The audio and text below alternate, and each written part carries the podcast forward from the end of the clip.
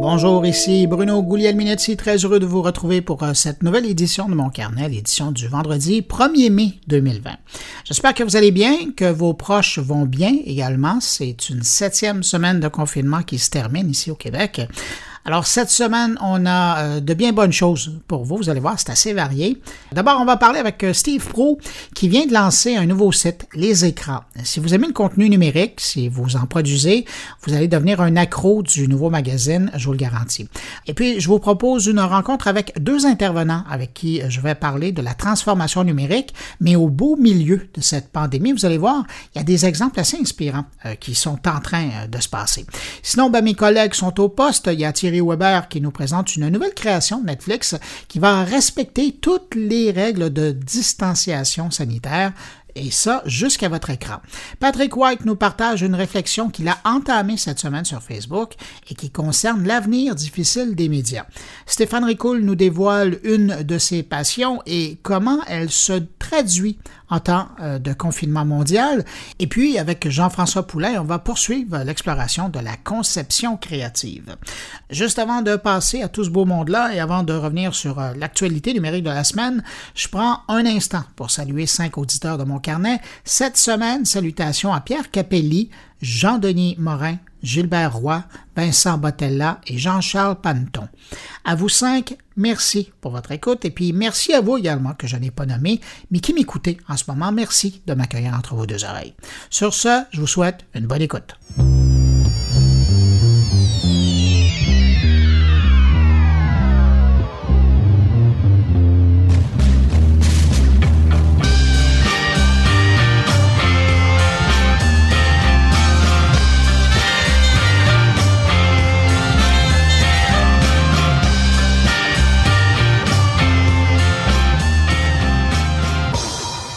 Je commence ce retour euh, sur l'actualité numérique de la semaine avec euh, les faits saillants de cette nouvelle étude Net Tendance du CFRIO euh, qui vient d'être publiée et qui porte sur l'utilisation des outils numériques du gouvernement du Québec par les Québécois.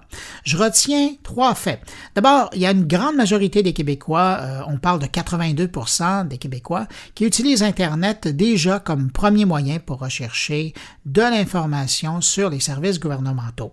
Et imaginez, cette enquête a été réalisée avant le début de la pandémie, donc on peut penser que le chiffre est encore plus élevé maintenant, mais avant le début de la tempête, c'était quand même 8 Québécois sur 10 qui utilisaient Internet, alors c'est déjà pas pire. D'ailleurs, cette semaine, on me disait à Québec que depuis le début du confinement, donc il y a cette semaine, le site québec.ca, donc du début jusqu'à aujourd'hui, compte plus de 50 millions de pages vues. Et parallèlement, ils ont traité plus de 22 000 messages sur les réseaux sociaux. Mais bon, je reviens à l'étude du CFRIO.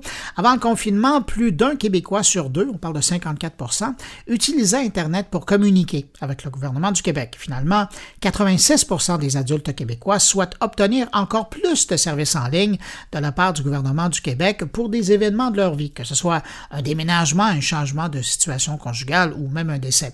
Une nouvelle euh, qui sera probablement bien accueillie hein, par le ministre Éric Kerr qui travaille, lui, à la transformation numérique de l'appareil gouvernemental. Si vous désirez voir les chiffres ou en connaître un peu plus sur cette enquête, intitulée Communiquer avec le gouvernement par Internet, état des lieux quant aux services gouvernementaux en ligne, vous passez sur le site du CFRIO et c'est tout simple, cfrio.qc.ca.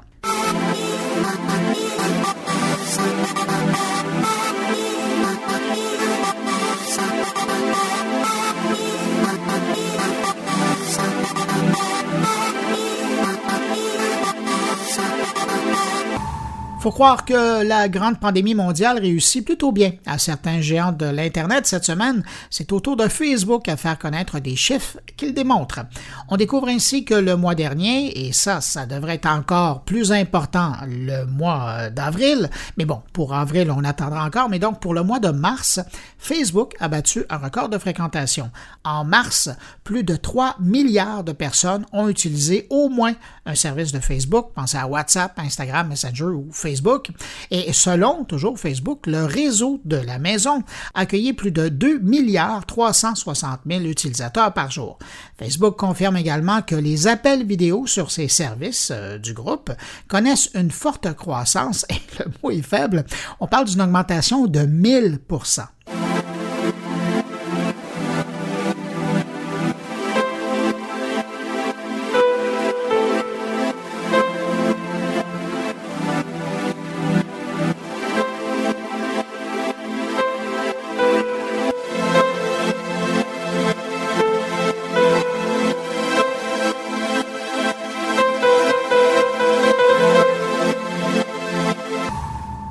Spotify offre désormais plus d'un million de podcasts à l'écoute, une augmentation de 300 000 comparativement à ce qu'ils annonçaient le mois dernier. Et si vous vous demandez d'où vient la différence, c'est que 70% des nouveaux podcasts sur Spotify ont été créés par le biais de la plateforme Anchor, une plateforme de podcast minute que Spotify a acheté l'an dernier. Faut croire que le confinement a permis à bien des gens d'assouvir leur désir de faire de la balado. Récemment, on apprenait également que Apple a franchi la barre du million de podcasts dans son catalogue et aujourd'hui, on parle plus précisément de 1 million 37 000 podcasts offerts. Et le plus intéressant dans cette histoire de podcasts, c'est que bon nombre de ces podcasts ne sont pas dans les deux catalogues respectifs. Spotify offrant certaines productions en exclusivité et d'autres productions ne sont pas sur Spotify justement parce que les producteurs décident de ne pas les isoler uniquement sur Spotify. Conclusion, en bout de ligne, les auditeurs ont plus de choix.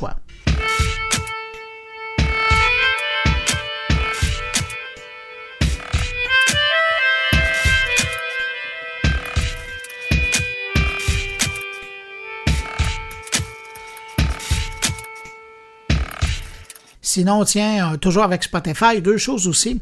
Cette semaine, le joueur annonçait euh, qu'il comptait aujourd'hui plus de 130 millions d'abonnés payants et 286 millions d'utilisateurs actifs mensuellement.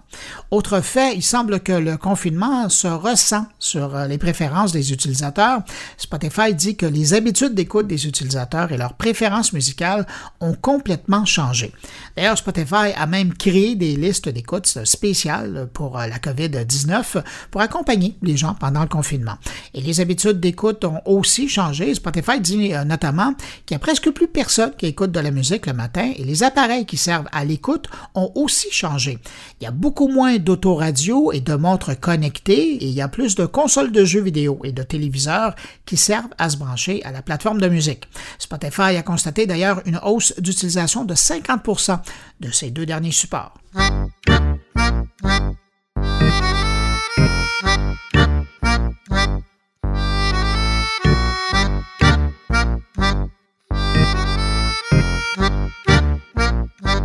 d'offensive de Google euh, cette semaine dans le domaine de la vidéoconférence, le géant a décidé de rendre son outil de vidéoconférence Google Meet gratuit pour tous les utilisateurs de compte Google, alors que jusqu'à maintenant, il était réservé aux clients payants de la trousse de service G Suite. D'ici septembre, le service sera disponible en libre accès, sans limite. Enfin, oui, jusqu'à 100 participants, mais euh, pas de limite de temps ou d'accès restreint aux fonctions. Tout est là.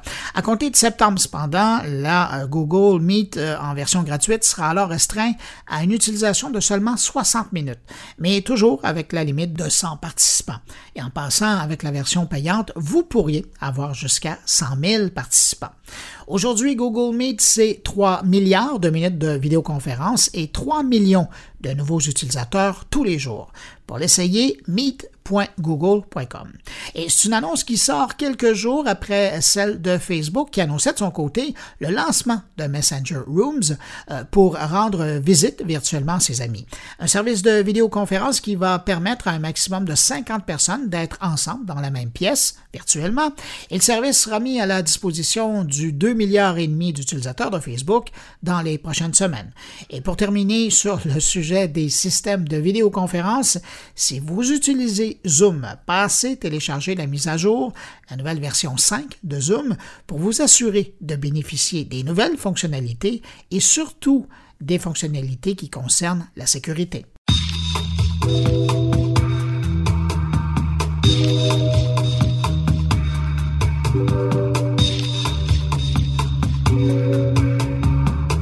Vous parlais la semaine dernière de Starlink et de son plus récent lancement de satellite qui amène le compte aujourd'hui à un collier de 420 satellites dans l'espace. Eh ben, cette semaine, j'ai appris qu'il va y avoir une période de test bêta public dans six mois. Entre-temps, ils vont tester à l'interne et avec probablement quelques connaissances. Mais donc, dans six mois, il devrait y avoir une constellation de 1140 satellites pour euh, commencer le test. Et si vous avez euh, l'impression que c'est beaucoup, ben, rappelez-vous qu'à terme, Elon Musk Musk prévoit déployer jusqu'à 42 000 satellites en orbite autour de la planète. Aussitôt que j'ai des détails sur le test bêta, euh, je vous en reparle.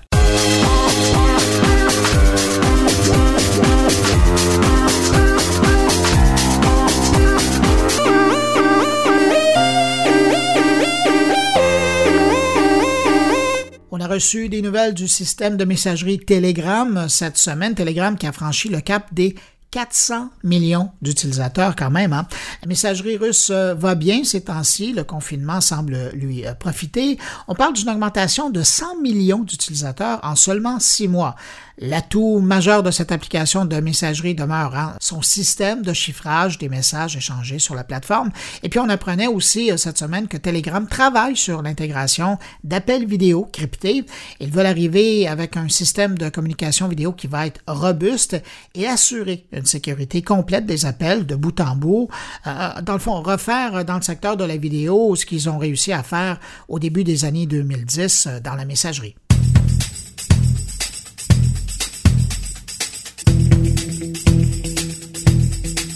Restons en Russie. Je voyais cette semaine également que l'éditeur de logiciels de sécurité Kaspersky levait la main euh, pour attirer l'attention. Selon eux, une campagne ciblerait actuellement des dizaines d'applications sur la boutique Google Play euh, d'Android et celle-ci volerait secrètement les données de leurs utilisateurs.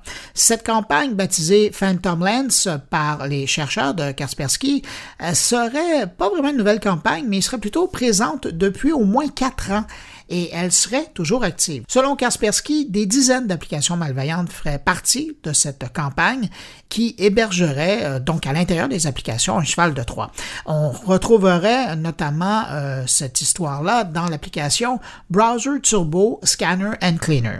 Cette campagne malveillante utilise un logiciel espion qui va chercher les informations des utilisateurs, notamment la liste des appels téléphoniques, les contacts, les données GPS et les messages SMS.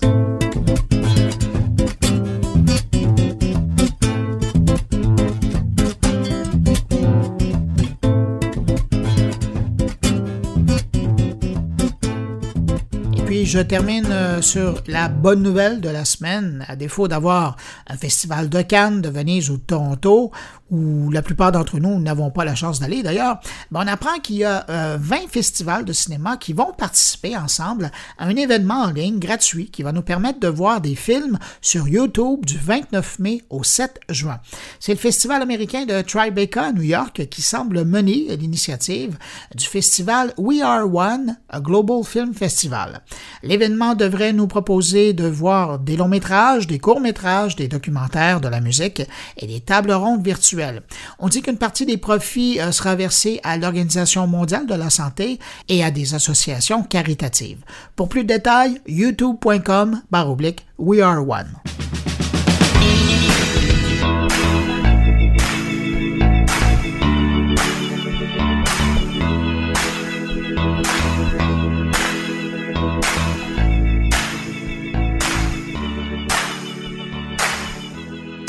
Le confinement, pour certains, ça a été, et c'est encore, l'occasion de réaliser des projets. Et cette semaine, j'ai un bel exemple de ça, euh, le cas du journaliste Steve Pro, qui vient de lancer un nouveau site, Les Écrans. Si vous aimez le contenu numérique, si vous en produisez, vous allez devenir un lecteur assidu, j'en suis certain. Pour en savoir plus, on le retrouve à l'instant. Bonjour Steve Pro. Bonjour. D'où vient l'idée du site Les Écrans?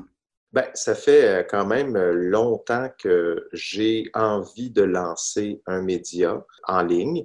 J'ai eu plusieurs idées qui n'ont jamais vraiment abouti, qui ne se sont pas rendues plus loin que, le premier document Word où est-ce que j'écris voici une idée. Et puis, euh, la période de confinement a fait en sorte que je me suis dit, bon, là, j'ai un peu plus de temps et le goût de le faire aussi. Et je trouvais que l'occasion était bonne parce qu'on a beaucoup d'informations aujourd'hui. Euh, les gens sont captifs là, des médias d'information, ils, ils, en veulent, en veulent toujours plus. Je me suis dit, voilà une belle occasion. Et euh, les écrans en tant que tels, c'est un peu, je dirais, euh, la suite de ce que j'ai fait pendant longtemps au Voir. Moi, j'ai été chroniqueur média au Voir pendant sept ans. Et euh, j'ai beaucoup aimé cette expérience-là. C'est une, spécialité que j'ai beaucoup aimé euh, explorer. Alors, euh, ça a été tout simplement la suite naturelle de ça. Et ça s'inscrivait bien dans, les activités de, l'agence que je gère, 37e Avenue. Euh, C'était pas complètement différent. Donc, je trouvais que ça fitait de, de le lancer en ce moment et sur ce sujet-là. C'est intéressant parce que justement, je voyais une certaine filiation entre ce qu'on est habitué de lire dans le voir et, les propos qu'on retrouve dans euh, les écrans.ca. Mais euh, pendant que vous en parlez aussi, euh, c'est ça qui est intéressant, c'est que vous, au quotidien, avant et pendant la pandémie, parallèlement aux écrans, vous êtes aussi le patron d'une agence de contenu à 37e Avenue. Est-ce qu'à quelque part, c'est pas aussi, j'allais dire, la frustration d'écrire pour les autres et puis à un moment donné de voir des beaux sujets passer, mais de pas voir d'endroits où on, les on peut les publier? Il y a un peu de ça. C'est vrai qu'avec 37e euh, Avenue, on est beaucoup dans la... on répond à une demande, hein. donc euh, on nous fait des commandes sur toutes sortes de, sujets qui ne sont pas nécessairement des sujets qui nous intéressent euh, tant que ça. Certaines, certaines fois, oui, on a des belles découvertes, mais est-ce que c'est une façon d'être de, d'écrire sur des choses qui nous intéressent? Oui, un peu. Euh, Parce que vous n'êtes quand même pas maso, là. Non, non, mais en même temps, je, faut quand même que, que, je dise qu'avec 37e Avenue, on a de très beaux clients. On a la place des arts, par exemple. On fait des articles sur, euh, sur la culture. Euh, on a, on a l'Ordre des conseillers en ressources humaines. En ce moment, on, suit beaucoup tout ce, qui, tout ce qui se dit sur euh, le monde du travail qui a changé d'un bout à l'autre dans l'espace de quelques semaines. Donc, on n'a pas tant que ça de clients très plates. Euh, donc, je ne vous demanderai pas lesquels seraient dans la catégorie plate, là, on ne fera pas ça. non, mais tu sais, si on, si on écrivait uniquement pour des, je ne sais pas moi, des, des, choses très techniques ou, euh, tu sais, des, des, des, agences qui font des manuels d'utilisation ou des affaires qui sont très... On n'est pas là-dedans, on est beaucoup dans le contenu d'information. Donc, euh, je dirais que c'est, c'est, une, c'est une façon pour nous, je dirais, les écrans aussi, pour d'apprendre ce qui est difficile avec 37e Avenue, c'est qu'on est souvent à, un peu limité. On écrit des textes, mais la mise en marché, si je peux m'exprimer, de ce texte-là, ou euh, toute la réflexion qui a été en amont de, ce texte-là, c'est en amont. Alors, en créant un média, ça nous permet aussi nous-mêmes d'apprendre tout ce qui se passe autour d'un site web, euh, de, la, de la, la la gestion du site web technique jusqu'à la promotion dans les médias sociaux. C'est pas quelque chose qu'on fait tant que ça chez 37e Avenue. Moi, le côté, je dirais, euh, formateur, c'est plus ça euh, que j'allais chercher. Une occasion pour nous de tester différentes affaires. Vous êtes quand même pas étranger aux publications euh, qui sont euh, natives de l'Internet. Je pense notamment, il y a vous, il y a aussi euh, Patrick Pierrat qui, qui, fait partie de la 37e Avenue. C'est quand même deux bonhommes qui étaient derrière branchez-vous. Disons que vous avez quand même une certaine expertise. Là. non, c'est sûr qu'on ne part pas de zéro. Là. Euh, mais dans notre quotidien, c'est pas quelque chose que. En fait, Patrick et moi, on, est deux, deux personnes de Patrick qui est mon associé dans, dans 37e Avenue. On est deux personnes qui viennent des médias. Euh, on aime ça, gérer des médias. C'est quelque chose qu'on fait, puis on n'a pas tant que ça l'occasion de le faire avec 37e Avenue, c'est vrai, parce qu'on répond à des demandes de d'autres médias ou de d'autres clients. Donc, euh, c'est oui, ça fait partie de ça fait partie de, de, retrouver quelque chose qui nous animait au départ dans, dans, nos carrières respectives. Vous désirez rejoindre quel type de lectorat avec euh, les écrans? Je suis allé assez large. Je pense que ce, euh, ce serait les professionnels des, de l'industrie des écrans. Donc, c'est quand même assez, assez euh, large. Hein. Au Québec, on ne peut pas être trop, trop pointu parce que à 8 millions de population, on va rapidement euh, se parler à soi-même. Donc, euh, je, m'adresse à ceux qui euh, travaillent ou s'intéressent au monde des écrans, donc des médias en ligne. Ça peut être des influenceurs, ça peut être des blogueurs, ça peut être des journalistes, ça peut être des, personnes comme nous qui font du marketing de contenu. Donc, c'est, je veux rester quand même assez large, pas trop pointu. Et euh, bon, tranche d'âge, là, ça, je m'en fous, là, tout le monde. mais c'est vraiment, je pense que ça va être un média qui s'adresse plus à des professionnels qu'au grand public. En terminant, Steve, qu'est-ce qui fait un bon sujet pour les écrans? il faut qu'on apprenne quelque chose. Euh, là, pour, là, je suis en train de, de faire cet exercice-là justement parce que, hein, euh, on va se le dire, ce site-là a été lancé il y a une semaine et demie. Et, euh, Mais ça ne paraît pas, parce que quand on va faire un tour, il y a une bonne dizaine d'articles déjà. là. Oui, il y en a une, douzaine, je pense. Mais euh, oui, donc, mais ça a été lancé sur les chapeaux de roue sans, sans grande réflexion. Alors, mon idée, c'était de lancer quelque chose et de l'adapter euh, au fil du temps. Là, ce que je vois, c'est euh, ce qui tourne autour de, du commentaire ou de l'opinion ou de, de l'observation d'une tendance euh, dans le monde des, des, des écrans, euh, ça semble euh, ça semble avoir bien fonctionné. ça attire plus le clic. Oui, en fait, ça ressemble aussi à des choses qu'on a le goût d'écrire nous. Moi, à commencer par moi, j'en ai écrit quand même quelques-uns. Donc, observer des tendances émergentes dans le monde des médias en ligne. Je pense que ça va tourner autour de ça, tranquillement je, je, je pense aussi qu'on va faire dans les prochaines, prochaines semaines peut-être des ressources utiles.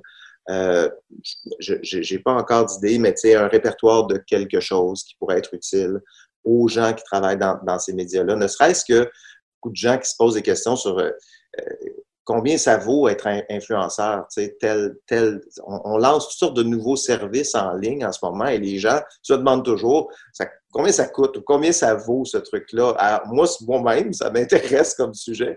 Donc, on, va peut-être aller là-dedans. Euh, mais pour l'instant, je dois dire, et, et c'est pas c'est pas si réfléchi que ça. On lance, on a lancé un ballon, on voit où est-ce qu'il va rebondir, euh, on, va continuer comme ça. Donc, euh, qui sait ce que ça va devenir dans, quelques mois? Moi-même, je ne sais pas. Ben Steve Faux, je pense que c'est pas la dernière fois qu'on se parle. Euh, parce que déjà, je pense qu'on aurait pu parler d'au moins 6-7 sujets que vous avez abordés là-dedans, mais je garde ça pour les prochaines fois. Steve Pro, créateur et éditeur du site lesécrans.ca, merci beaucoup d'avoir pris le temps de nous parler. Merci beaucoup à vous.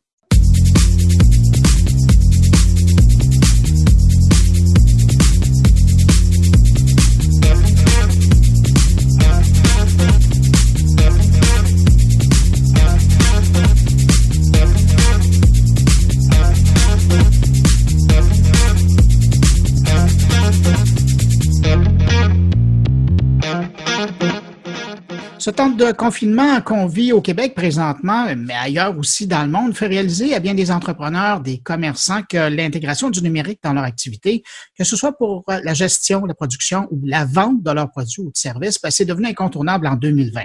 Et d'ailleurs, on le voit bien, hein, ceux qui ont déjà amorcé ou intégré le numérique dans leur processus d'affaires, ben, comment ils arrivent à mieux s'en tirer que leurs concurrents, particulièrement quand on regarde leur capacité de poursuivre leur travail en télétravail ou la vente en ligne.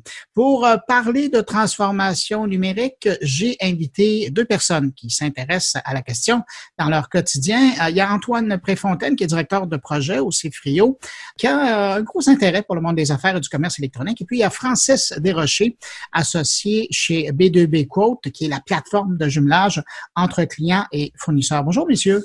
Bonjour. Bonjour, Bruno merci d'avoir accepté mon invitation. Si euh, je lançais la discussion sur ce que je viens de dire, sur le fait que certaines organisations et entreprises s'en sortent mieux, est-ce que vous, vous avez observé des exemples depuis six semaines maintenant qu'on est en confinement? Euh, tiens, je commence par Francis euh, Desrochers. Ben oui, merci. Euh, définitivement, euh, pour moi, là, il est assez clair. Il faut comprendre que nous, on travaille avec des milliers d'entreprises qui ont des petits, moyens, gros projets dans tout ce qui est transformation numérique, technologique, etc. Euh, il y a vraiment des entreprises au Québec d'ici qui sont des super belles histoires de euh, discipline au niveau de leur transformation qui n'est pas arrivé en un soir. C'est des choses qui travaillaient dans le passé, puis que finalement, dans une période comme celle-ci, euh, ça se transforme en, littéralement en une opportunité pour eux, puis ils vont se démarquer de leurs compétiteurs à cause de ce modèle-là qui était déjà en route. Il y en a d'autres des entreprises qui, euh, peut-être un peu plus tardives dans leur transformation, euh, peut-être plus en mode réaction face à la situation, qui ont quand même pris les devants, puis qui ont défini des projets solides avec des vrais processus. Qu'est-ce qui est important pour nous de changer, puis de numériser, puis qui maintenant s'en sortent? Même si ça fait seulement quelques semaines qu'on est vraiment dans un confinement plus intense, euh, il y a déjà des entreprises qui, ont pivoté, qui ont trouvé des manières, même pendant cette période-là, de rentabiliser leur entreprise puis de se faire valoir. Antoine Préfontaine? Ben moi, il y a deux aspects que je retiens tout particulièrement. On a relevé l'importance de se lancer dans le commerce électronique. On voit que la concurrence est forte avec Amazon puis les grands joueurs euh, américains. Alors, il y a l'initiative du panier bleu, bien sûr, qui essaie de regrouper les entrepreneurs québécois pour qu'ils puissent vendre en ligne. Puis l'autre élément qui ressort beaucoup, ben bien sûr, c'est le télétravail. Euh, C'était pas nécessairement dans les mœurs pour tout le monde encore. Puis là, on voit que les gens se sont euh, appropriés les technologies de télétravail. Puis encore une fois, on constate que les grands joueurs américains comme Zoom, par exemple, euh, ont le haut du pavé à cet effet-là. Mais le télétravail, ça change beaucoup de choses. Puis l'importance de se lancer dans le commerce électronique où tous euh, n'est pas encore euh, familier avec la question. Ça vient poser beaucoup de questions au niveau des, directions, des organisations, des entreprises. Comment évidemment, personne ne pouvait prévoir ce qui allait arriver, mais il y en a certains, on a l'impression, qui, étaient mieux préparés que d'autres. Oui, définitivement. Tu sais, moi, j'ai le cas d'un distributeur alimentaire, euh, donc c'est littéralement des fruits et légumes, par exemple, en Outaouais, qui euh, traditionnellement ne vend ou ne vendait que à des restaurateurs, à des détaillants, bref, euh, business to business. Puis eux, il y a un an et demi, ils ont pris l'initiative de rendre leur site transactionnel pour leur clientèle euh, business to business. Maintenant, avec la crise du COVID, leur clientèle qui est sur le site transactionnel, c'est des particuliers. Ils ont pu rapidement s'adapter, faire en sorte de monétiser un site qui qui a été comme un peu, qui a créé de la réticence au sein de leur organisation il y a un an et demi quand est-ce que c'est vraiment essentiel de pouvoir faire ça? Est-ce qu'on veut offrir cette flexibilité-là à des clients qui actuellement ne sont que commerciaux? Ben, des gens qui ont, puis là, c'est sûr que ça tombe bien, puis il y a un bon timing, tout ça de la chose, sauf que il y en a des belles histoires comme ça d'entreprises qui avaient déjà prévu le changement, puis eux, en ce moment, ben, jour 1 de la crise, ils sont capables d'être 100% opérationnels, puis de, de fonctionner, puis de générer de la croissance aussi. Fait que définitivement, il y a des entreprises qui sont mieux préparées que d'autres, puis ça paraît, ça l'a payé aussi pour ces joueurs-là. Euh, puis ça fait en sorte que après leurs concurrents dans leur propre marché, veulent, tu sais, ont un exemple concret d'une réussite, puis ils vont aussi se lancer là-dedans. Fait que pour moi, c'est du positif, somme toute. C'est sûr que, on est dans la réaction, c'est une crise, mais il faut voir le côté positif des choses. Ça force les entreprises à pivoter ou persévérer. Puis dans ces temps-là, souvent, on va voir des belles innovations puis des belles choses. Bien, tout à fait. Puis ça fait quand même quelques années que j'accompagne des entreprises. Puis au CFRIO, on suit euh, l'intégration du numérique euh, dans les organisations puis les PME. Puis bien sûr, on constate que certaines PME sont d'avant-garde. Euh, puis c'est pas une question de génération nécessairement, mais quand même, il y a euh, l'aspect technologique qui est un peu rébarbatif pour certains, et je dirais plus pour les petites entreprises traditionnelles où l'intégration des TI, euh, c'est plus compliqué pour eux parce qu'ils étaient dans un modèle de, de, commerce où ils se débrouillaient quand même bien, euh, où la demande dans les dernières années était très forte et peut-être pas suffisante pour se lancer dans les affaires électroniques. Et puis, mais là, on voit qu'il y a une prise de conscience.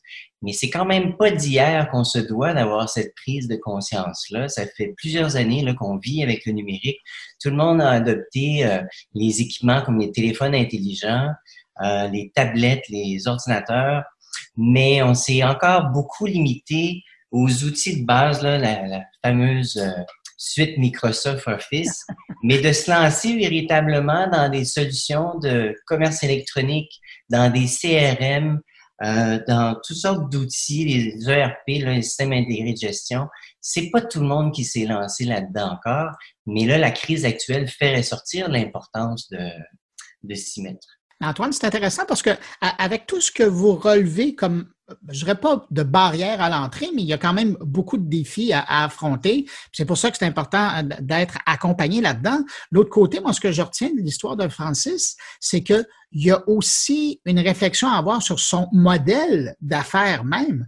Euh, quand on, prend, je reprends l'exemple que vous disiez, euh, cette entreprise-là d'Outaouais qui ne vendait, qui faisait du B2B, d'entreprise à entreprise, de se dire du jour au lendemain, ouais, ben si on veut survivre, les restaurants, c'est peut-être pas l'avenir, va peut-être falloir leur s'ouvrir du côté du consommateur.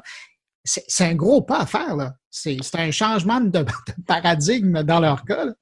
La technologie, c'est une manière d'accélérer son changement organisationnel.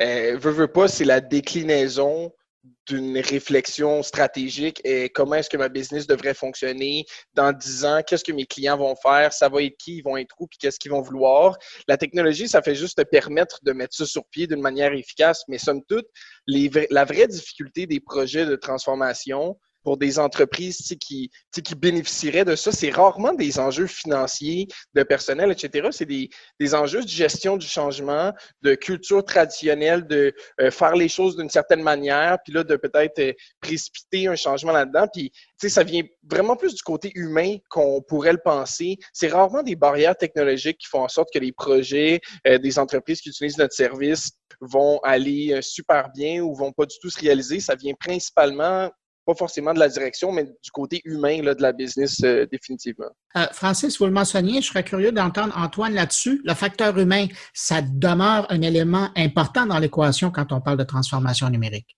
Ben oui, c'est certain que le facteur humain, c'est la première chose à considérer dans la mesure où ce sont des humains qui consomment nos produits ou nos services. Puis pour ça, il faut bien les comprendre. Alors la première chose, là, ce que le numérique peut peut-être changer, euh, ben ce qui n'a pas changé, c'est que les entreprises doivent se questionner à savoir c'est quoi, tu parlais du modèle d'affaires, Bruno, là. Alors, c'est quoi leur modèle d'affaires, à qui ils s'adressent, quels sont leurs avantages distinctifs et pour pouvoir répondre aux besoins de, des clients. Puis il faut bien les comprendre et bien les connaître. Donc, ce facteur humain-là, c'est la première chose. Ce que le numérique a pu changer, c'est que maintenant, on est capable de s'adresser à des individus, à des petits groupes ciblés très pointus, donc des clientèles très nichées.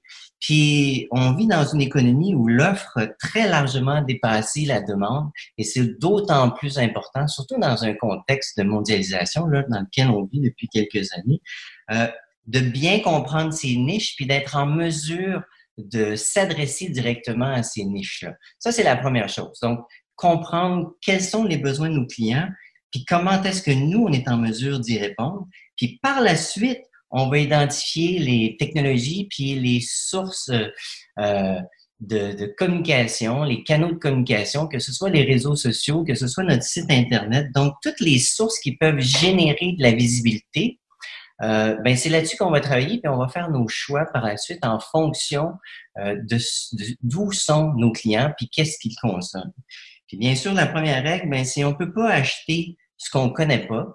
Alors, euh, la première chose, c'est de faire en sorte qu'on puisse être trouvé. Puis pour être trouvé, ben, ça dépend d'une panoplie de, de stratégies qu'on peut mettre de l'avant ne serait-ce que d'avoir un site Internet bien structuré, efficace euh, pour ce qui est du référencement organique, contenant du contenu. Parce que, bon, pour, pour faire un résumé simple, ça demeure que pour être identifié sur le web, peu importe les technologies qu'on utilise, les sources d'informations qu'on utilise, on tape des mots-clés, euh, que ce soit dans Google ou dans Facebook ou ailleurs. Puis si notre contenu est présent, on a des chances d'être identifié, d'être retrouvé, repéré. Puis après, tout le reste se décline à partir du contenu puis de notre réponse aux besoins de nos clients. Ben, tu clairement que le core, le, ce qui est le plus important, puis tu désolé pour l'anglicisme, mais la, ça va être l'identité réelle puis la valeur finale de la business dans son marché. C'est-à-dire que s'ils ont un contenu qui est efficace, si vraiment ils répondent à une problématique, après ça, l'emballage autour de ça, s'assurer, euh, d'avoir une visibilité puis de monétiser ces côtés-là. Euh, pour moi, c'est quelque chose qui est tout à fait réalisable pour toute entreprise. Euh, après, le gros défi, puis pour revenir sur le côté humain, c'est qu'il y, y a, comme un état d'esprit puis un, un setup, excusez-moi encore pour l'anglicisme, pour les entreprises, euh, pour bien réussir un projet numérique. Ça, pour moi, c'est quelque chose qui est important. nous, on a beaucoup de statistiques avec le volume de demandes qu'on traite, puis on voit que il y a des facteurs qui font en sorte qu'un projet numérique va se concrétiser puis va être positif. Il y en a d'autres qui vont faire en sorte de, de potentiellement rendre ça plus difficile le projet. Puis un de ces setups-là, c'est euh, de, pour les propriétaires de l'entreprise, pour les décideurs, pour les gestionnaires, les gens qui sont euh, les plus spécialisés dans leur domaine, pas forcément dans la technologie, souvent, trop souvent, je dirais, euh, les, les gestionnaires s'impliquent pas suffisamment dans le processus, vont travailler avec une agence, un fournisseur, un consultant, puis vont penser qu'en euh, payant des honoraires, euh, ben, ils vont avoir un projet clé en main. Il y a, y, y a deux discours dans, dans ce marché-là. Euh, puis nous, on se positionne vraiment entre les deux. Puis je comprends que les fournisseurs vont souvent se présenter comme étant des solutions clés en main. Par contre, ce qui revient, ce qui est un facteur important dans la réussite d'un projet numérique, c'est euh, c'est à quel point est-ce que les gestionnaires vont s'impliquer dans le projet? À quel point est-ce qu'ils vont poser des questions? À quel point est-ce qu'ils vont s'assurer que le fournisseur ait l'entièreté des détails sur leur business? C'est quoi qui est important pour eux? Tout ça, cette implication-là, qui n'est pas de l'implication technique. Euh, on ne demande pas aux, gestionnaires de s'impliquer et de coder un site web. On leur demande d'être disponible pour la personne qui va développer le site, pour leur fournir c'est quoi vraiment, comment est-ce qu'ils se différencient dans leur, pour leur persona, pour leur clientèle, puis comment est-ce qu'on peut euh, travailler avec leurs employés et les actifs qu'ils ont actuellement. Fait pour moi, c'est ça qui est important, c'est que euh, le projet, oui, il faut qu'il soit, il faut que ça vienne d'une euh, d'une vraie volonté de changer les choses. Il faut qu'il y ait une prise de conscience au niveau du modèle, du modèle d'affaires et de la stratégie. Mais il faut en plus de ça qu'on euh, se retrousse les manches puis qu'on on est avec les gens, avec les experts, puis qu'on on contribue à ce projet-là. Parce que sinon, euh, plus souvent qu'autrement, ça va être un coup d'épée dans l'eau selon ce qu'on voit. C'est sûr, si on demeure là, sur le côté humain, c'est très important que la direction s'implique, mais que la direction s'implique en amont de tout ça, faut identifier les bons objectifs d'affaires. Puis euh, moi, je me colle beaucoup là sur le cycle d'achat des consommateurs, des clients. Et puis dans nos projets numériques ou dans le, quand on accompagne les organisations à se transformer par le numérique, la première chose, c'est bien sûr de comprendre quels sont leurs objectifs d'affaires. Puis après ça, en fonction du cycle d'achat des consommateurs, à savoir, est-ce qu'ils sont en recherche d'informations? Est-ce qu'ils sont en train d'évaluer des alternatives, tel, tel fournisseur potentiel? Après ça, ils doivent faire leur choix, ils doivent négocier leur prix, ils doivent acheter leurs produits ou leurs services. Comment est-ce que ça va leur être distribué? Donc, tous ces éléments-là du cycle d'achat, euh, du début de la recherche d'informations jusqu'à la livraison du produit, ben, on va essayer de voir avec le numérique, surtout dans, à l'heure actuelle, c'est ce qu'on constate, c'est que les gens essaient d'identifier ben, par quel moyen on va réussir, un, à faire la transaction, à livrer nos produits. Puis ça, ben, ça implique toutes sortes d'intervenants puis de joueurs. Puis, on, puis il y a toutes sortes de solutions en ligne. Puis c'est en fonction des objectifs de notre modèle d'affaires. Ça se peut qu'on n'ait pas besoin de vendre 10 000 unités en ligne. Ça se peut que ce soit des services, tout simplement. Euh, donc, des produits euh, immatériaux, comme des, des produits numérisés. Euh, donc, il faut identifier qu'est-ce qui est facilement euh, transposable vers le numérique, qu'est-ce qu'il n'est pas, puis comment est-ce qu'on peut intégrer les technologies? C'est c'est pas tellement une question de euh, de programmation ou de mm-hmm. ou de technologie. Il y en a tellement. C'est d'abord d'identifier quels sont nos objectifs, à quelle étape on doit répondre euh, aux besoins des consommateurs ou dans leur cycle d'achat? Et puis après, on va faire les choix en conséquence. Tu sais, Antoine, je veux renchérir là-dessus. Tu parlais de, un peu plus tôt des CRM ou des outils de gestion. C'est des industries où est-ce que tu tapes CRM sur Google, tu vas avoir des milliers de résultats. Tout, le monde te dit qu'il est capable de tout faire.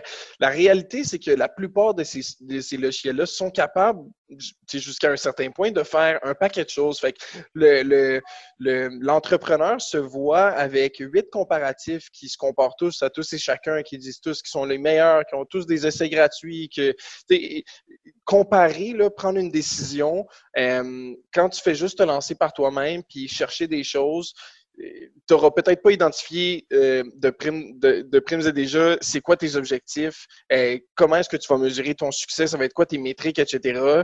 c'est de là l'importance, selon moi, de s'accompagner. Quand on se lance dans un projet euh, qui n'est pas quelque chose qu'on connaît en tant qu'entrepreneur, oui, on connaît ce qu'on veut, travaillons là-dessus, définis, définis des métriques de succès et des objectifs clairs, puis après ça, travaille avec quelqu'un qui connaît le domaine dans lequel plus technique, est-ce qu'on tu devrais aller. Puis c'est de cette manière-là qu'à deux, vous allez faire une bonne équipe, vous allez trouver la bonne solution.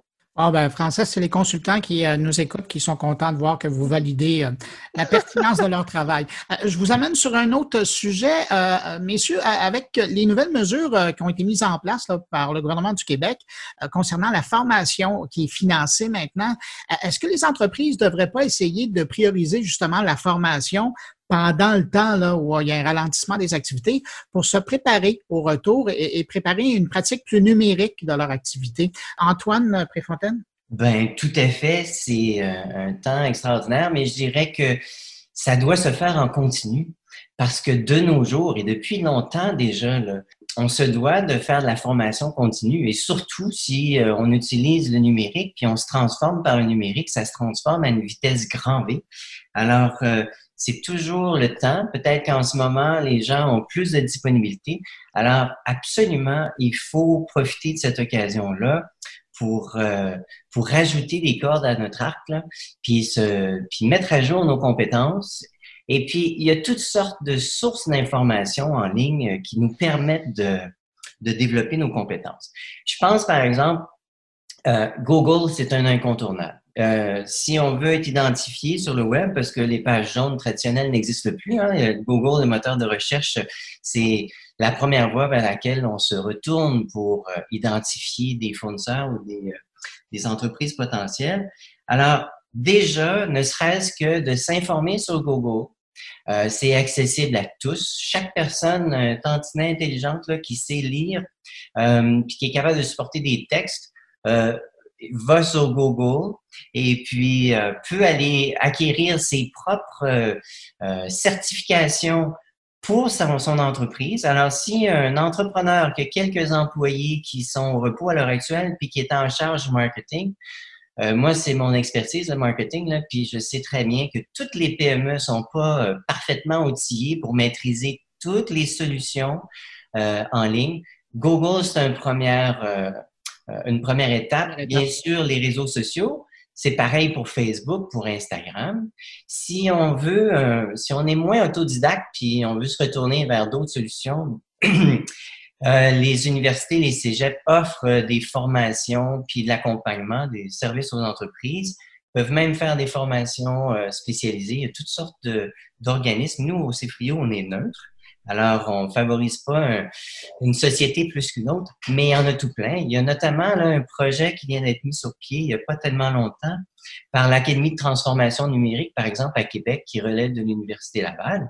Et puis, euh, eux, ils vont donner des formations euh, de pointe, peut-être plus, euh, mais il y a une panoplie de sources d'informations. Je dirais que le contexte actuel est favorable pour ça. Par contre, ça va devoir demeurer parce que les technologies ne cesse pas d'évoluer. Puis là, on va être au fait de l'intelligence artificielle et ça aussi, ça, ça, va changer beaucoup de choses dans nos organes. Francis Desrochers, euh, vous, votre plateforme B2B Quote propose justement de mettre en lien, là, je le disais euh, au tout début de, de la rencontre, euh, des, mettre en lien des clients et des fournisseurs, notamment dans le domaine de la formation.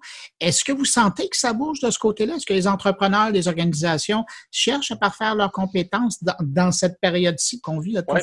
Ben pour nous, c'était c'est vraiment intéressant ce contexte-là parce que initialement, on a parti la, la business il y a un peu plus de deux ans, et puis on avait le service de formation. C'était quelque chose qui était vraiment pas populaire. Les clients venaient nous voir pour trouver euh, des agences ou des consultants pour exécuter, pour faire le projet. Euh, ils voulaient pas eux-mêmes parfaire leurs connaissances. En tout cas, c'était ça qu'on observait à ce moment-là. Euh, le gouvernement a lancé le programme, qui est un programme super, qui fait tellement de sens dans le contexte actuel. Et puis là, tu sais, nous, c'est sûr qu'on parle en ce moment de numérique, mais pour n'importe quel type de formation, le programme fonctionne également. fait que tu sois, par exemple, un restaurateur, si tu veux former tes, tes, tes chefs en cuisine, ça peut compter aussi. Puis ça, pour moi, d'entrée de jeu, là, en termes citoyens, je trouve ça excellent comme, comme, comme manière de travailler. Ça garde les gens aux emplois, ça les forme, tout ça. L'idée générale est bonne. Puis on a seulement lancé un courriel à notre, à notre euh, communauté en leur indiquant que euh, les fournisseurs de services qui utilisent notre, notre plateforme eux, c'est des agences qui font des sites web, c'est des agences marketing, c'est des producteurs vidéo, c'est des graphistes, etc ils exécutent. Sauf que là, actuellement, eux-mêmes ont plus de disponibilité pour des nouveaux clients. C'est des gens qui n'ont pas le profil d'un formateur type, mais qui apportent quelque chose d'autre de vraiment différent. C'est que c'est des exécutants, puis donc ils sont habitués d'aller dans le concret, puis de montrer littéralement comment est-ce que tu ferais pour atteindre tel objectif. Puis ça, différencie un peu des, des, des plateformes de formation traditionnelles. Puis je pense que ça propose pas forcément les mêmes valeurs aux mêmes personnes. Je pense que c'est deux types de formations qui sont complémentaires mais de notre côté, on a eu une grande, grande, grande proportion de notre clientèle qui a fait des demandes de formation avec des fournisseurs qui, eux, cherchent de la job, cherchent des contrats. C'est une belle manière de se faire valoir aussi pour les fournisseurs. Euh, et puis d'un autre côté, ben, tout ça est remboursé euh, via des plans de formation qui sont bien structurés, mais tout de même, pour, pour l'entrepreneur, c'est comme un no-brainer un petit peu d'aller de l'avant avec ça. Euh, puis on a vu pas mal d'effervescence autour de ce service-là depuis qu'on l'a relancé officiellement il y a environ trois semaines. Bien, messieurs, euh, j'ai l'impression qu'on pourrait passer les deux prochaines heures à en parler, puis on n'aurait pas fini. Euh, Francis Desrochers, associé chez B2B Quote, et Antoine Préfontaine, directeur de projet au CIFRIO. Merci beaucoup d'avoir accepté mon invitation comme ça, et puis bonne suite de confinement. Merci beaucoup, Bruno. Merci, Bruno. Salut, bonne journée.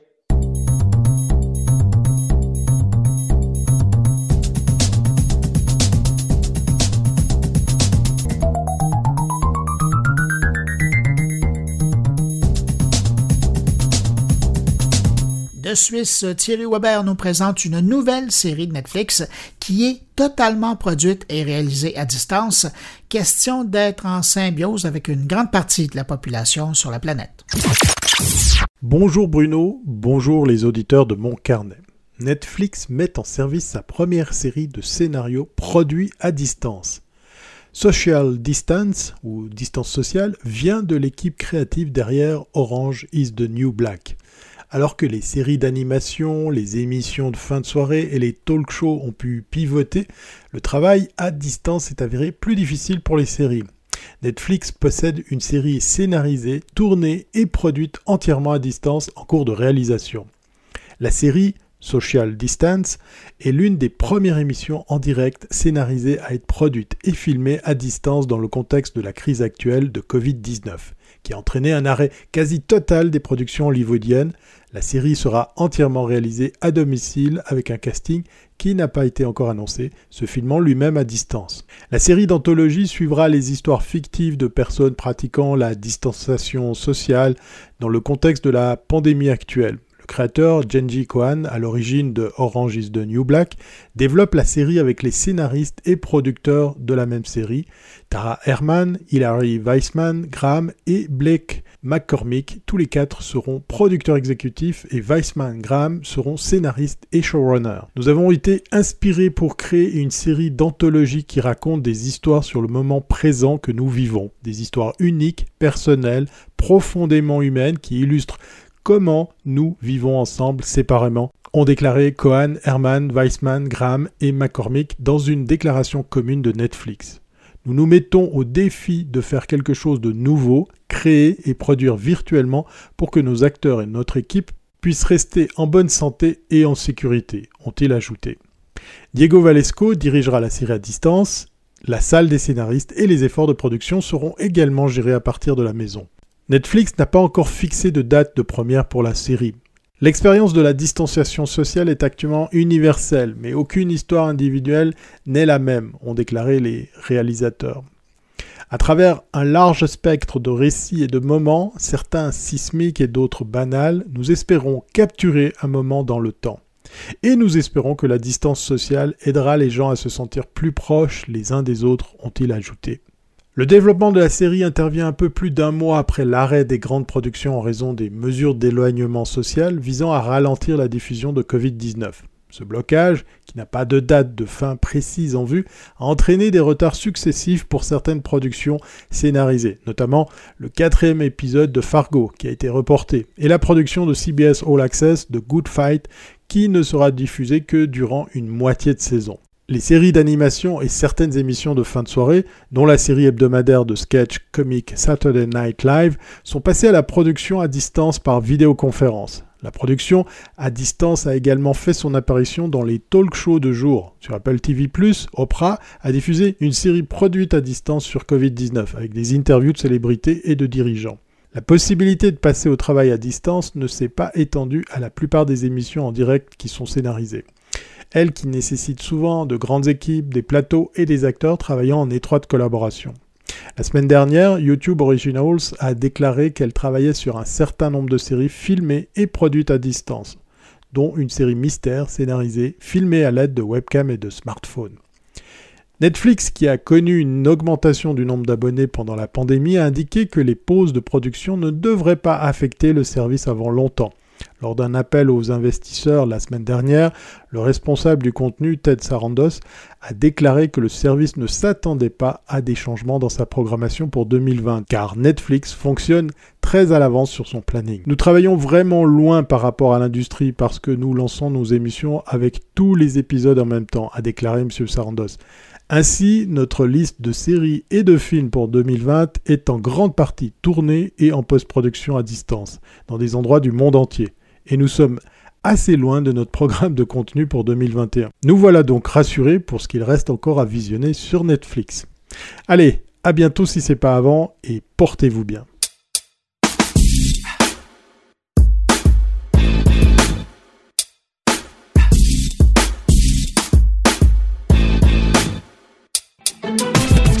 Autour de Patrick White de partager sa réflexion sur l'avenir des médias, particulièrement après cette crise que nous vivons, euh, qui s'ajoute à la crise que les médias vivent eux-mêmes.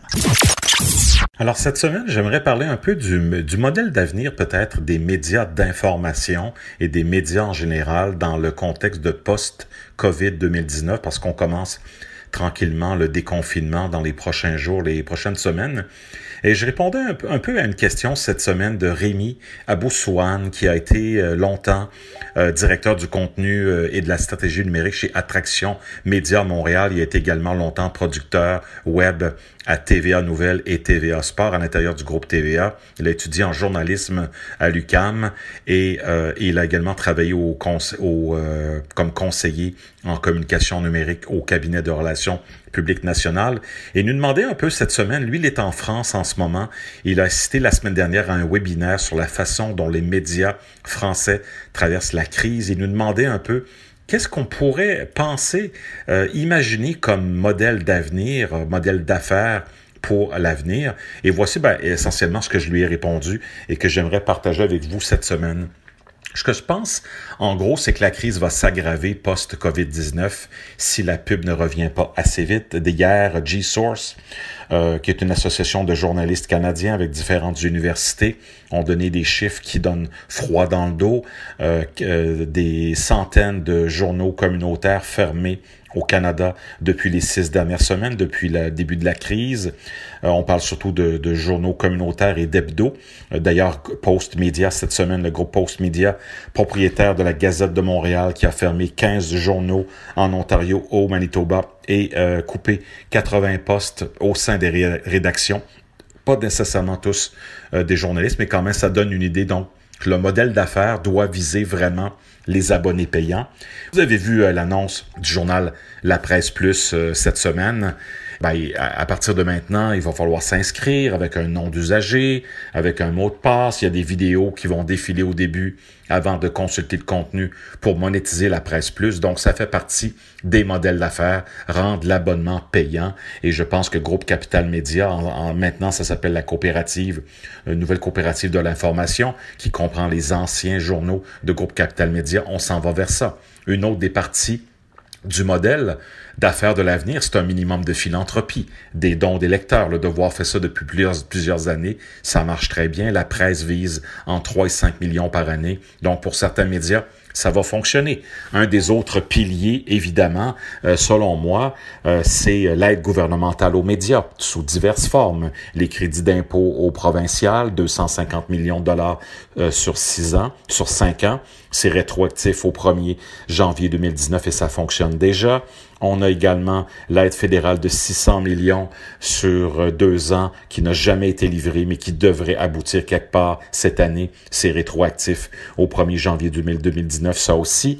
On a l'achat de publicité par les gouvernements du Québec. On parle de 45 millions en ce moment, plus de 30 millions pour le fédéral. Donc, tranquillement, euh, on voit que le rôle de l'aide gouvernementale aux médias, et même c'est commencé aux États-Unis, ce support financier-là pour empêcher la fermeture pure et simple des médias.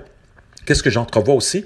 Ben, c'est un virage d'intelligence artificielle, voire euh, la blockchain. On doit vraiment euh, réfléchir, euh, pas juste à haute voix, mais créer des unités de recherche et de développement dans chacun des médias, ou que les groupes des médias s'associent ensemble dans l'écosystème pour en arriver avec une stratégie de production de contenu en intelligence artificielle et en blockchain pour la protection des droits, combattre les fausses nouvelles et offrir du meilleur contenu aux usagers, peut-être même automatiser certains contenus, personnaliser les nouvelles sur les sites, sur les téléphones. Qu'est-ce qu'on peut penser aussi? Des nouvelles mesures de marketing pour diversifier les contenus?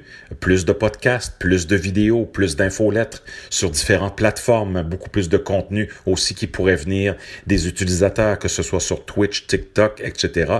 Il faut, il faut pas oublier tout ça.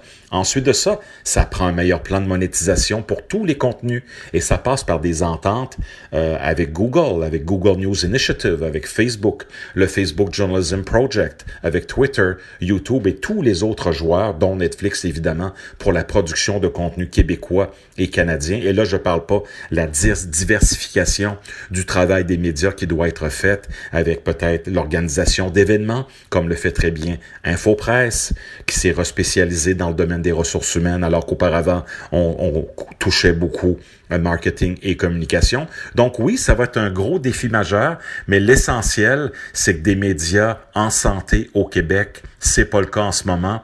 Il va falloir arrêter d'offrir le contenu gratuitement. Des abonnements payants et traverser la crise.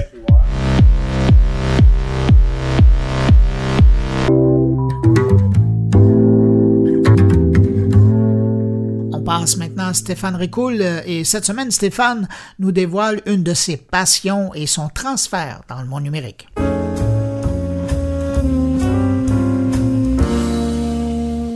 Je vais vous faire une petite confidence. J'adore la Formule 1 depuis que je suis tout petit.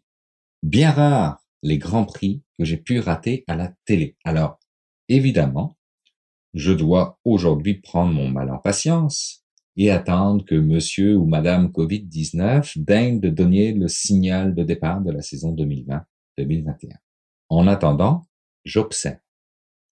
Ce que nous appelons dans le jargon des spécialistes en transformation numérique la servitisation, soit l'ajout de services supplémentaires ou complémentaires ou même différents grâce aux possibilités qu'offre le numérique, les pontes de la Formule 1 l'appliquent sans même savoir que ça s'appelle servitisation, en lançant les F1 eSports Virtual Grand Prix Series pour vivre des bagarres virtuelles entre les pilotes en attendant que le tout redevienne à la normale avec des grands prix physiques.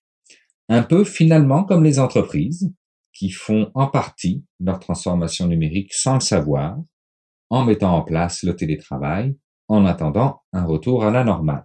Mais, quid de la normale?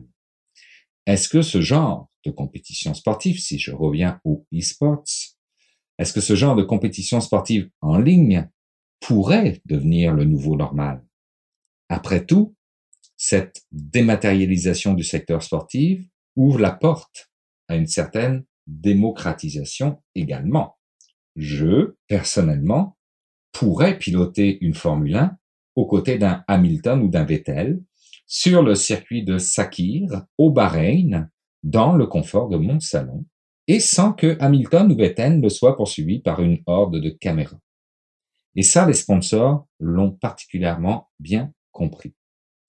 Une visibilité qui a absolument décuplé avec des diffusions sur des canaux différents que sont YouTube, Twitch, Facebook, etc. Une crise bel et bien inédite, puisque même les paris sportifs se sont tournés vers le numérique. Une des plateformes connues dans le domaine, on s'éloigne un petit peu du e-sports, mais qui s'appelle Winamax, a vu ses quelques 320 000 joueurs enregistrés se déplacer vers des compétitions dans un premier temps un peu plus exotiques au fur et à mesure qu'il euh, y avait des annonces de fermeture des événements sportifs dans le monde, vers le poker en ligne. Certes, on s'entend, pas très sportif en soi, mais le sport électronique rivalise désormais avec le sport classique en matière de code d'écoute. C'est ce qu'il faut retenir. Ils deviennent, en temps de confinement, le moyen de maintenir le réseau social que le sport offre en temps normal. Et en parlant de sport en temps normal, burpee, jumpy et push-up deviennent très tendance dans le foyer à travers nos écrans. Si pour des athlètes de haut niveau, c'est complexe de se maintenir en forme, autant qu'à l'accoutumée, pour monsieur, madame, tout le monde dont je fais partie, cette facilité d'accéder en ligne à des activités physiques est une des conséquences positives du confinement. Alors, le e-sports, plus populaire que jamais grâce à la COVID 2019, jugez par vous-même. Je vous donne quelques chiffres. Course NASCAR virtuelle, 903 000 spectateurs. League of Legends, 476 599 spectateurs. Et la finale, 807 033 spectateurs en Europe, 1 74 561 en Corée du Sud, etc. Nombre d'heures de visionnement en hausse de 71% pour la League of Legends, de 113% pour la ESL Pro. Quand on vous dit qu'on s'en va vers un nouveau normal, il y a là matière à y croire.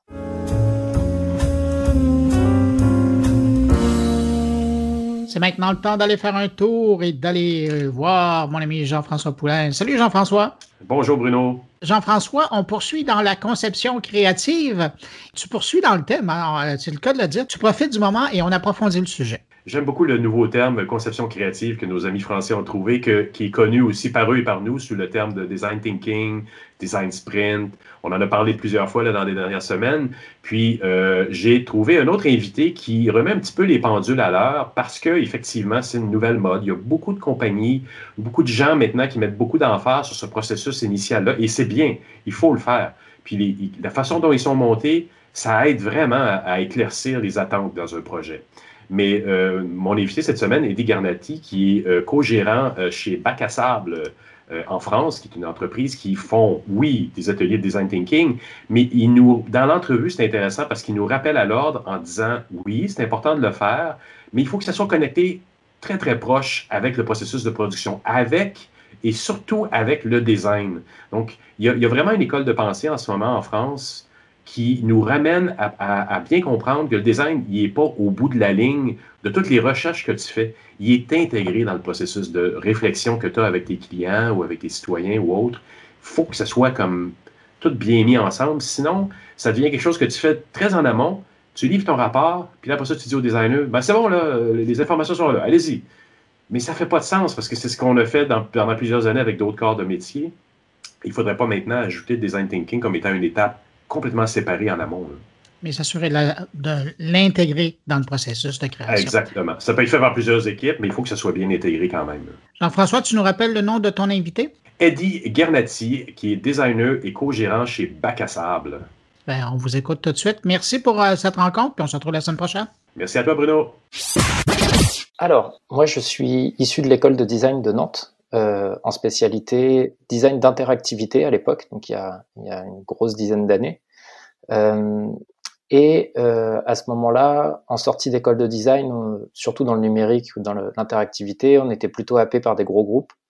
Euh, et ça reflétait pas vraiment l'étendue de ce qu'on avait appris à l'école, de ce qu'on était capable de faire.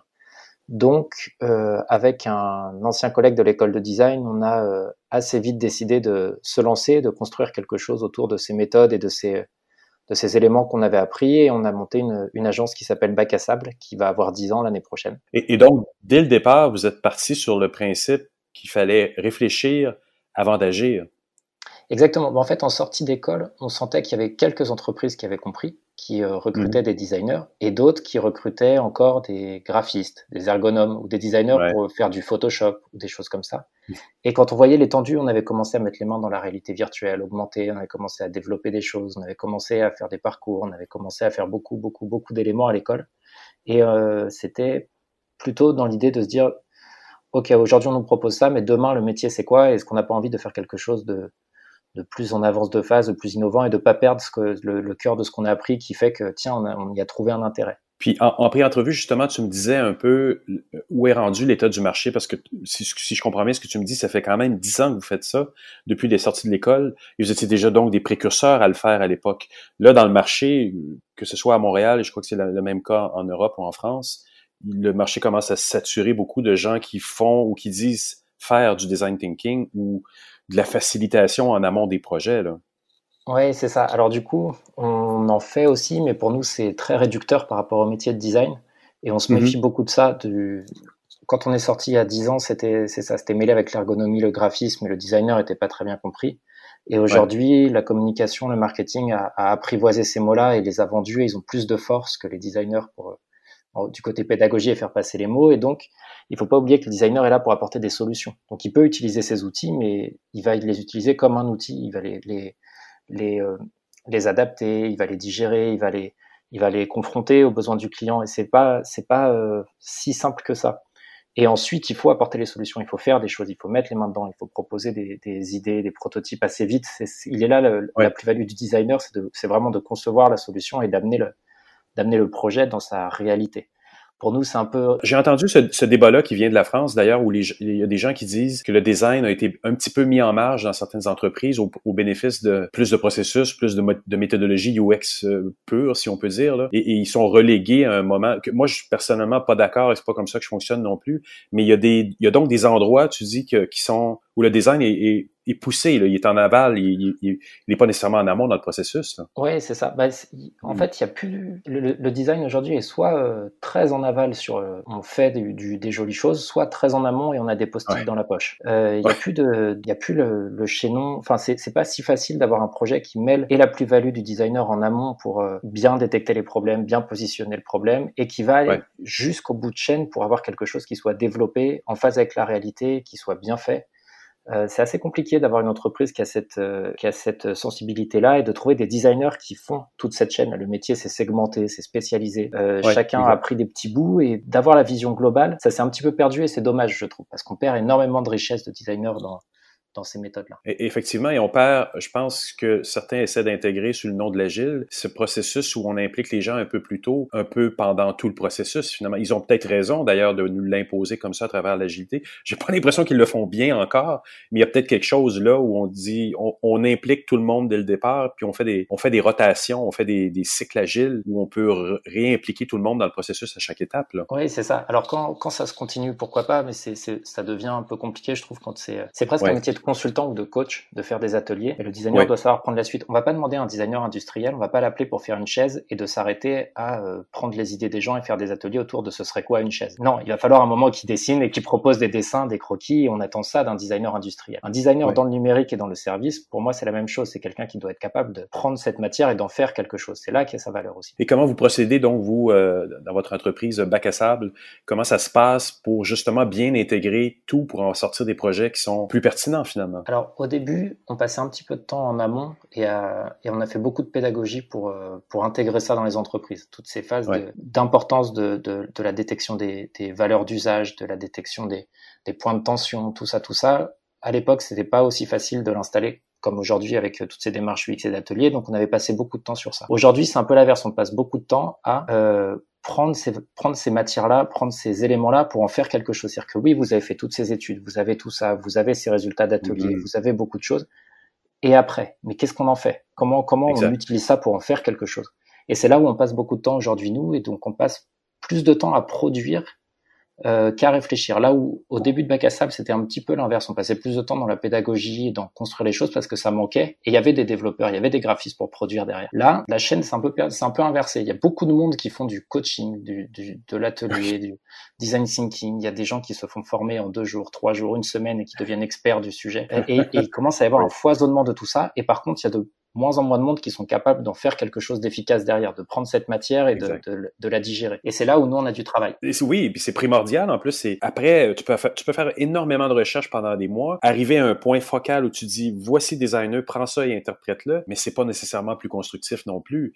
Si le designer n'est pas impliqué non plus en amont dans la recherche, ça sert à rien. Il n'y a pas de réflexion, il n'y a pas, y a pas de direction qui est donnée non plus. C'est ça, exactement. Là, le métier est très cloisonné et puis c'est des, des étapes de consultant en consultant et de coach en coach et c'est très dur d'avoir d'avoir un, projet qui soit cohérent du début à la fin et qui du coup garde son âme et garde toute sa sensibilité, garde toute son identité qui en fait quelque chose de fort et qui va marcher. Parce que ça peut fonctionner, que ce soit en, étape par étape, comme tu dis, ça va peut-être fonctionner, mais tu as ajouté quelque chose d'important, ça perd son âme.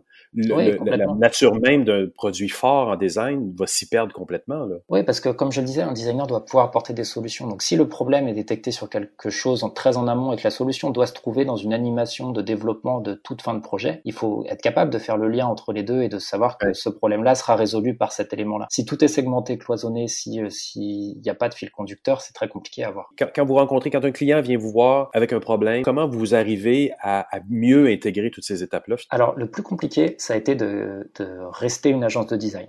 En fait, ça a été, c'était beaucoup plus facile de glisser vers une agence de développement. Donc, on est resté beaucoup de designers dans l'agence, donc n'implique pas forcément tout le temps le client. Par contre, on travaille nous euh, en, groupe et on pose les choses à plat et on construit des architectures, on construit des services, mais entre nous, pas pour faire du mhm. livrable au client, mais pour s'en servir vraiment en termes de, matière de design. Et du coup, à partir de là, on, va, on, a une chaîne qui découle de, ces étapes-là de définition du service en architecture. C'est ça qui nous donne vraiment l'ergonomie de nos écrans. Euh, et en parallèle, on va on va travailler sur l'identité, sur, le, sur les chartes graphiques quand il y en a une, tout ça, pour marier tout ça en, en parallèle. Et les designers se parlent beaucoup. Celui qui va faire l'ergonomie est très à côté de celui qui fait le graphisme et les idées fusent mhm.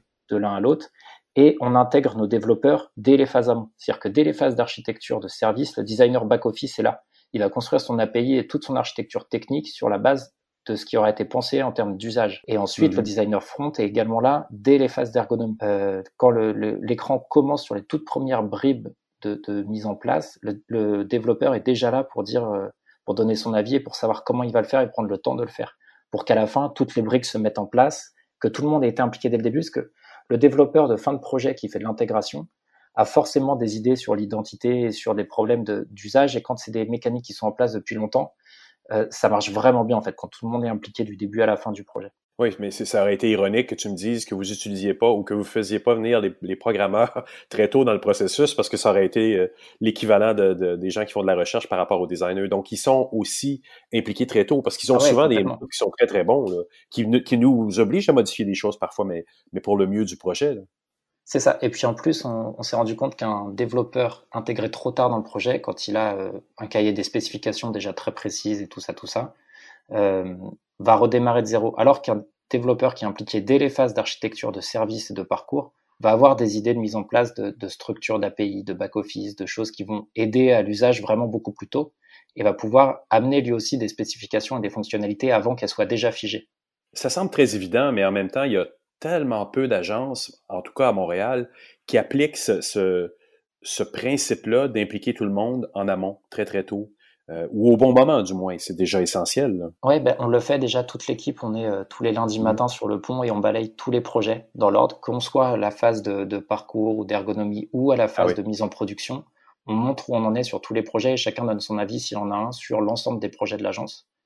Euh, et ça aide déjà à démarrer la semaine sur sur on n'est pas tout seul dans notre coin sur un projet. Intéressant. Et, tu disais euh, en pré-entrevue que tu vas écrire un article sur le sujet. il va falloir surveiller ça parce que ça va ouais, sur l'importance de faire du design. Ça me tient à cœur. Il faut pas juste réfléchir, il faut pas juste euh, être en amont, mais il faut faire du design à un moment parce qu'on on, on, se prive aussi de toute l'intelligence du faire. C'est-à-dire qu'il y a des choses qui vont sortir dans la solution quand on va quand on va vraiment construire le projet à côté desquels on, on, va passer si seulement on y réfléchit. Il faut faire à un moment pour voir la solution et pour euh, en faisant, on a des nouvelles idées, etc., etc. Et on se prive de toute cette intelligence quand on ne fait pas du design. Est-ce qu'il y a d'ailleurs une façon de, de l'imprimer dans, le, dans les ateliers, de, de, de, diriger un petit peu plus dans une direction de design pendant l'atelier, très en amont? Euh, Oui, on peut. En fait, comme je le disais, les... en fait, je remets pas du tout en cause les... ni les formats d'atelier, ni le design thinking, ni tout ce qui existe. Mm-hmm. Par contre, il faut, il faut savoir s'en servir et l'adapter. C'est-à-dire que quand un client vient, vient nous voir, on peut pas lui forcer une méthodologie parce qu'elle existe. Euh, C'est-à-dire que si son besoin euh, induit que la méthodologie doit bouger un petit peu, s'il rentre pas exactement dans les cases et tout ça, tout ça, euh, nous on va on va bouger un peu l'atelier, on va bouger un peu les formats, on va bouger un peu les cases parce que c'est comme si, euh, je vais prendre une analogie un peu facile, mais c'est comme si quelqu'un s'était formé à faire des gâteaux au chocolat et dans la tête du client il est pâtissier et la personne veut faire une tarte au citron avec une méthodologie de gâteau au chocolat, ben ça marche pas. effectivement, effectivement, effectivement. Et il y a, ben, Et, donc, si chaque méthodologie doit être adaptée à la problématique du client, et ça, ça semble normal aussi. Là. Exactement. Ben, on a eu beaucoup de projets qui sont euh, qui arrivent chez nous après avoir passé un an ou deux dans des centres d'incubation, après avoir passé des consultants, tout ça, tout ça, et on repart presque de zéro à chaque fois. Et après, en ah deux, trois mois, ça y est, le projet est sur les bonnes sur les bonnes rails. Mais euh, mais il y a des gens qui peuvent se perdre aussi dans toutes ces dans tout ce marasme de de possibilités offertes par aujourd'hui l'UX, le design thinking, le service, les parcours, les personnels, et est-ce que je, vais je fais plutôt de la communication, par quoi je démarre, les, enfin c'est c'est tellement foisonnant que c'est compliqué de s'y retrouver des fois. Mais tout à fait. Puis on a des clients forts de, de, de, de 20 ans de, de, de, voyons, d'évangélisation qu'on a fait avec eux qui arrivent en nous disant j'ai besoin d'une app j'ai besoin d'un site. C'est peut-être pas nécessairement leur solution non plus. Exact. Les choses, on, doit réaligner, réorganiser aussi des fois, même ce que le client pense avoir de besoin par rapport à, son problème euh, initial. Exactement. C'est une très bonne façon de le dire. En fait, revenir au besoin et pas partir de la solution, pas partir du média ou pas partir de, de l'envie, mais partir du besoin. C'est important. C'est dur en tant que, que consultant ou qu'entreprise quand le client vient te voir avec une solution, il veut sa solution, d'être capable de lui dire non je pense qu'on peut vous aider à faire mieux. Mais par, parfois, le client, il prend, il prend ses, sous, il va ailleurs aussi. Hein? Il se dit, on ah pas faire une app, je vais aller ailleurs. C'est l'intégrité.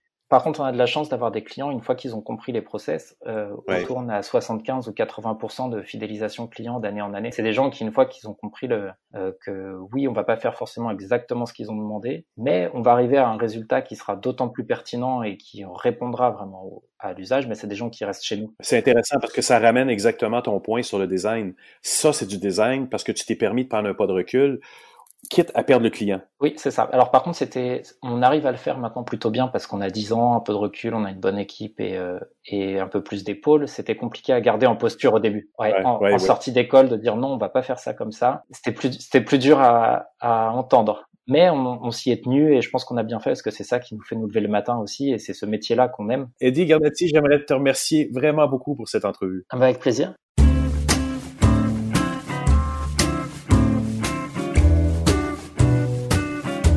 Eh ben voilà, c'est ainsi que se termine cette édition de Mon Carnet. Merci à nos invités. Merci à mes collaborateurs Thierry Weber, Patrick White, Stéphane Rico et Jean-François Poulain. Je vous le rappelle, n'hésitez pas à passer le mot autour de vous. Si vous croyez que Mon Carnet peut intéresser des amis, des connaissances, des abonnés, vous leur passez le mot, vous retweetez, vous republiez. Et nous, ben, ça nous fait plaisir de savoir qu'il y a plus de gens qui nous écoutent. Si vous désirez me laisser un mot, vous pouvez le faire en passant par les réseaux sociaux, en utilisant le hashtag Mon Carnet, euh, par la page SoundCloud de Mon Carnet où euh, l'émission est hébergée, ou encore ben, sur le blog hein, moncarnet.com. Merci d'avoir été là. On se retrouve la semaine prochaine pour une nouvelle édition de Mon Carnet. Entre-temps, je vous souhaite une bonne nouvelle semaine de confinement si c'est votre cas, et je vous dis merci si vous faites partie des gens qui travaillent dans l'un des nombreux services essentiels qui nous permet de passer à travers cette pandémie mondiale. Merci et à la semaine prochaine. Au revoir.